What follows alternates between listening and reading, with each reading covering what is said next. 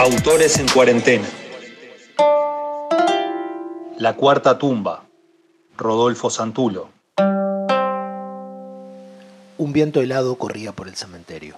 Suave pero persistente, movía de manera continua las ramas de los raquíticos árboles sin hojas, obligando a la densa niebla estancada entre las lápidas a realizar una danza macabra. El sonido de la pala cavando cortaba el silencio a cada golpe. Entraba en la húmeda tierra para luego lanzarla hacia atrás, donde caía cerca del borde de la tumba abierta, creando leves ondulaciones sobre el descuidado césped del camposanto. Una llovizna fría que se perdía entre el manto gris había transformado la negra tierra en un lodo marrón cargado de burbujas. Almada trabajaba sin descanso. Sudaba cada movimiento y se sentía asqueado del barrial donde pisaba. Ignoraba cuánta profundidad tiene normalmente una tumba, pero se proponía detener su trabajo cuando el hoyo superara su propia altura. Tenía puesto solo una camisa blanca cubierta de lamparones de barro, de manga corta, y a pesar del frío, el calor lo atormentaba. Se había quitado la chaqueta y la había dejado en el borde, convertida en algo imposible de distinguir en la oscuridad, donde no se había salvado de recibir alguna palada de tierra. Junto a la chaqueta había otro bulto informe, pero Almada podía diferenciarlo del otro por el jedor, sin problema alguno. Almada no recordaba en qué circunstancias había conocido a Rodríguez. No había sido en una fiesta, ni fueron presentados por ningún amigo en común. Tampoco se habían conocido en algún bar, como parroquianos frecuentes, ni en el trabajo, ni en el club deportivo, ni en el barrio. Sin importar las olvidadas circunstancias, el hecho era que Almada conocía a Rodríguez. Bastante bien, si no se equivocaba. Eran amigos entonces. Pero cualquiera fuera la actividad que realizaran en conjunto, Almada tampoco la recordaba. Lo que le uniera al otro se perdía en una nebulosa de confusión, inexpugnable. De qué conversaban, qué hacían al verse, qué esperaba del otro, nada. Nada de esto existía en la memoria de Almada. Tampoco sabía quién era Rodríguez, su primer nombre, si tenía familia, qué se dedicaba, cuáles eran sus pasiones, sus anhelos, sus virtudes. Todo esto conformaba el mar de ignorancia en el que Almada navegaba cuando se trataba de Rodríguez. Nada recordaba de él. Por supuesto, Tampoco rememoraba las causas que lo llevaron a terminar con la vida de Rodríguez.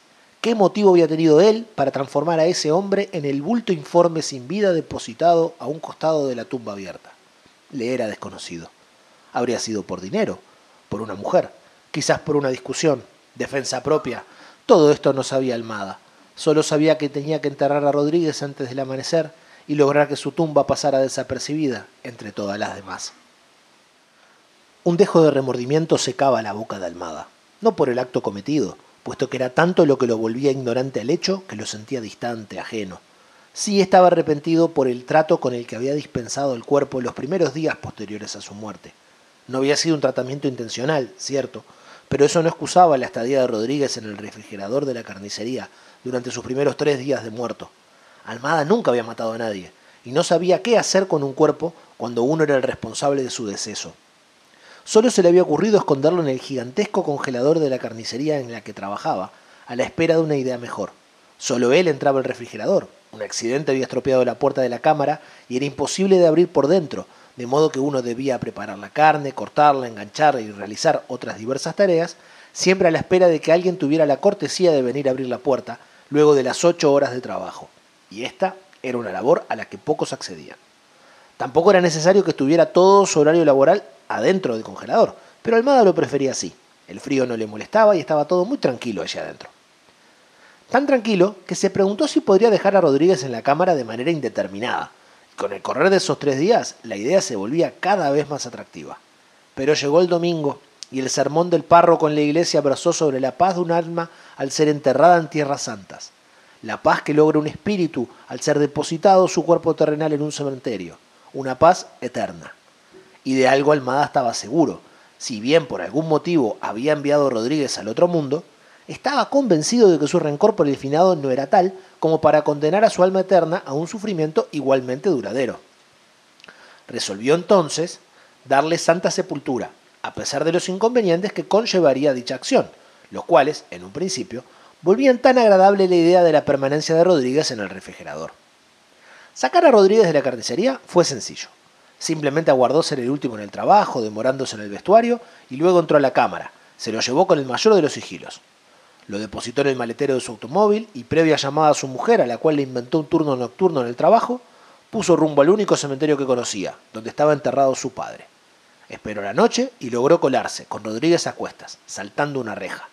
Recorrió todo el lugar en busca de un espacio adecuado, pero en la noche todo se volvía confuso y no consiguió encontrar un poco de terreno libre donde dejar que Rodríguez y su alma consiguieran su descanso eterno.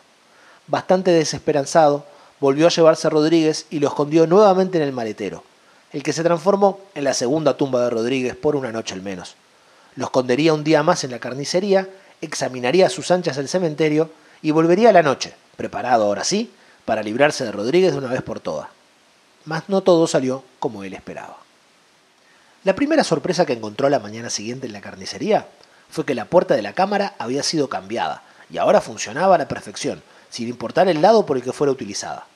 La segunda fue que los turnos dentro del refrigerador habían sido cambiados para beneficio de los trabajadores, para ser de cuatro horas cada uno. Maldita la gracia que le causó Almada saber esto, mas nada pudo hacer durante el resto del día, de modo que el maletero le sirvió de tumba a Rodríguez por unas horas más. Al cumplir su horario de trabajo, ya Almada había llegado a la conclusión. Si era indigno para el alma de Rodríguez permanecer en un congelador gigante, un apretado maletero de automóvil distaba mucho de ser mejor. Pero el problema del cementerio permanecía, la noche se aproximaba y Almada sabía lo mismo del lugar que la noche anterior, y la idea de hacer el tonto con Rodríguez a rastras otra noche no le atraía demasiado. De modo que concluyó, en realidad no se le ocurría otra solución, que la tercera y transitoria tumba de Rodríguez podría ser su propio patio trasero, al menos hasta saber del cementerio todo lo que necesitaba. Esa noche llegó a su casa, saludó a su mujer, cenaron, miraron la televisión un par de horas y se fueron a dormir. Almada esperó que su mujer se durmiera y luego, tan silencioso como un gato, fue hasta Rodríguez y el maletero. Mientras el frío lo albergaba, la descomposición no era un problema, y aunque Almada tampoco sabía cuánto tarda un cuerpo humano en descomponerse, no veía a Rodríguez tan bien como antes, además de estar muerto, por supuesto. El rigor mortis le había convertido la cara en una mueca horrible, de ojos abiertos, y fue tanto el trabajo que le costó a Almada descargar al endurecido Rodríguez del maletero y arrastrarlo hasta el patio que lo dejó rendido. Como no había dormido la noche anterior, el cansancio era tal que decidió dormir en el garage, al menos un momento. Para cuando despertó, el sol estaba saliendo y la luz reflejaba en los ojos de Rodríguez que lo miraban impacientes. Tomó una pala y a las apuradas consiguió enterrarlo junto al sauce llorón que daba sombra al patio. Corrió a su cuarto y se fingió dormido por 15 minutos, hasta que su esposa lo llamó para desayunar y luego ir al trabajo. El almada que asistió a la carnicería esa mañana era una sombra del de siempre. Arrastraba los pies, su cara estaba cubierta por ojeras y la piel era pálida y mortecina. Le costó un milagro y casi un dedo en la sierra completar la jornada laboral. Para cuando terminó, no estaba en condiciones de reconocer el cementerio ni ningún otro lugar que no fuera su propia cama. Más dormido que despierto, llegó a su hogar y luego de una rápida y frugal cena, se durmió. A la mañana siguiente amaneció con casi 40 grados de fiebre, y mientras maldecía a Rodríguez por todos los problemas que le causaba, llamó al trabajo, se reportó enfermo y esperó al médico de guardia. Este le declaró una monumental gripe y lo sentenció a 72 horas de reposo absoluto. Almada vio en toda esta desgracia una oportunidad, y con la excusa de un posible contagio, exilió a su mujer a casa de su cuñada, guardó cama 48 horas de las 72 previstas, y luego un desayuno reparador, se abrigó bien y puso rumbo al cementerio. Había tanto espacio libre que parecía imposible no haberlo descubierto en la ya lejana primera noche de reconocimiento. Descubrió un grupo de tumbas que albergaban varios lugares vacíos intermedios, y consiguió ubicarlo geográficamente, para así volverlo a encontrar durante la noche. Luego volvió a su casa, se metió una vez más en la cama para estar listo, ni bien hubiera llegado la noche. Al desenterrar a Rodríguez, lo sorprendió el horripilante olor a podrido que se libraba entre las raíces del sauce llorón. Era tanto que, asqueado, cavó lo más rápido posible. Su empuje fue tal que cuando desenterró a Rodríguez de un golpe de pala, lo decapitó limpiamente. La cabeza de Rodríguez desapareció nuevamente entre la tierra abierta, y Almada dando un salto dejó caer la pala al mismo agujero. Sintió que la fiebre volvía y cada vez más las náuseas se imponían. Apresurado tomó un saco de lona y comprimió a Rodríguez allí dentro. Luego introdujo su mano en el hoyo buscando la pala. Tocó algo blanduzco y pegajoso y cuando retiró bruscamente su extremidad, quiso la fortuna que la pala saliera también. Repitió su infiltración en el cementerio, llevando a Rodríguez por encima de un hombro, embutido en su bolsa, y encontró, no sin cierta dificultad, el lugar que había elegido para que Rodríguez descansara de aquí a la eternidad. Comenzó a cavar entonces la cuarta y esperaba que definitiva tumba de Rodríguez. Cuando se detuvo finalmente, descubrió que la profundidad que había cavado era demasiada, y le costó un trabajo interminable lograr salir. Tuvo que probar por los diferentes costados de la tumba abierta y finalmente consiguió asirse de algo y trepar. Cuando se asomó por el borde, contempló de qué se había ayudado. La mano extendida de Rodríguez le había servido de asidero. La soltó horrorizado y resbaló hacia atrás, arrastrando en su caída tierra suelta y a Rodríguez. Esta vez salió fuera de un solo salto, era tal su empeño por salir. Sentado en el borde, respirando agitado, contempló a Rodríguez en lo que sería su hogar para siempre. Este había quedado de espaldas, un brazo cruzado bajo el torso, las piernas rígidas casi enterradas en las paredes de la tumba y su cabeza... Almada se levantó de un salto. La cabeza no estaba. La buscó alrededor de la tumba, dando vueltas cada vez más amplias. Recorrió los senderos del camposanto de manera desesperada, buscando la cabeza de Rodríguez que se negaba a aparecer. Tropezó con más de una lápida y cayó de cabeza en una tumba abierta que le habría ahorrado mucho trabajo. Angustiado descubrió que el amanecer estaba próximo. Pronto abrirían el cementerio y la cabeza no aparecía. De repente se le ocurrió que la cabeza de Rodríguez podría estar aún en su patio trasero, a la espera de que su mujer volviese y la encontrase. Ya no podía retrasarse. Decidió volver hasta Rodríguez y su tumba, cubrirlo, y luego volver con la cabeza para enterrarlo juntos. Desconocía los detalles, pero sospechaba que el alma de Rodríguez distaría mucho de descansar de manera plácida sin su cabeza al menos cerca. Luego de una breve y frenética búsqueda, localizó a Rodríguez y cerró la tumba.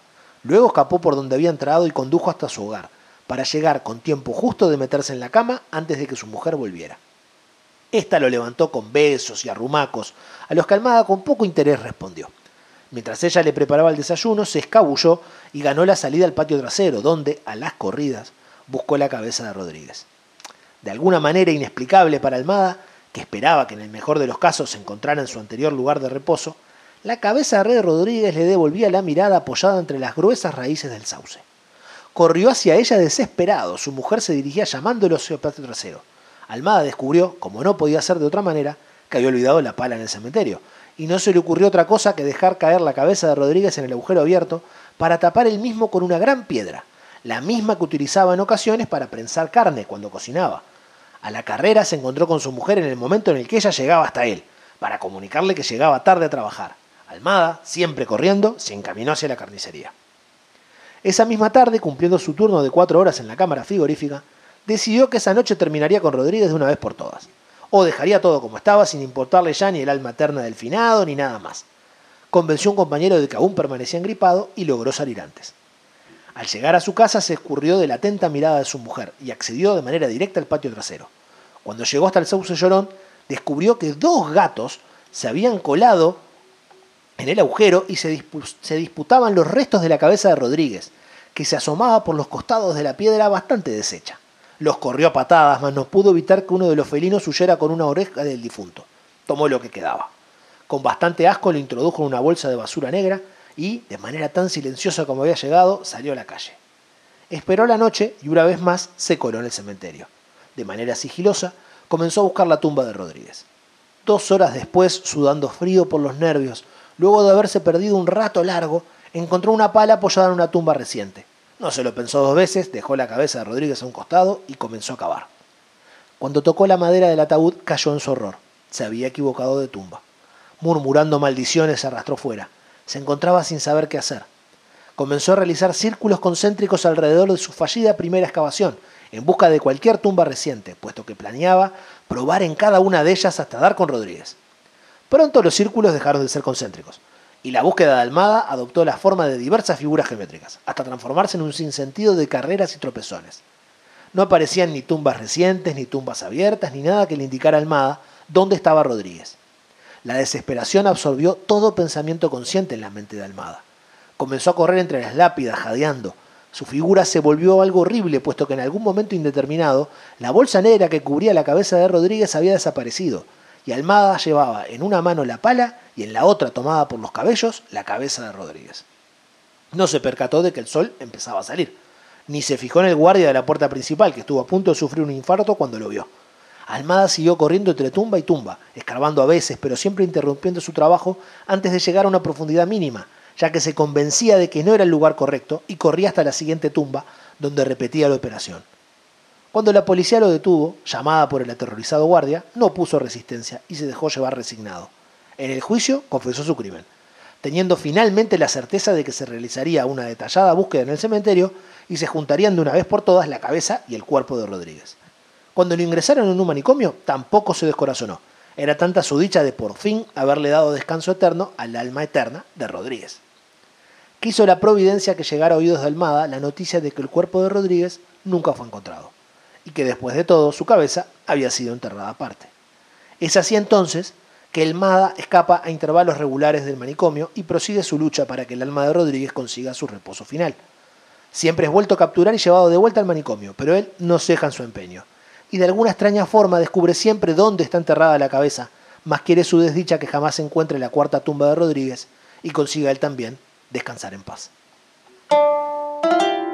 La cuarta tumba, Rodolfo Santulo. Leer es un acto de resistencia.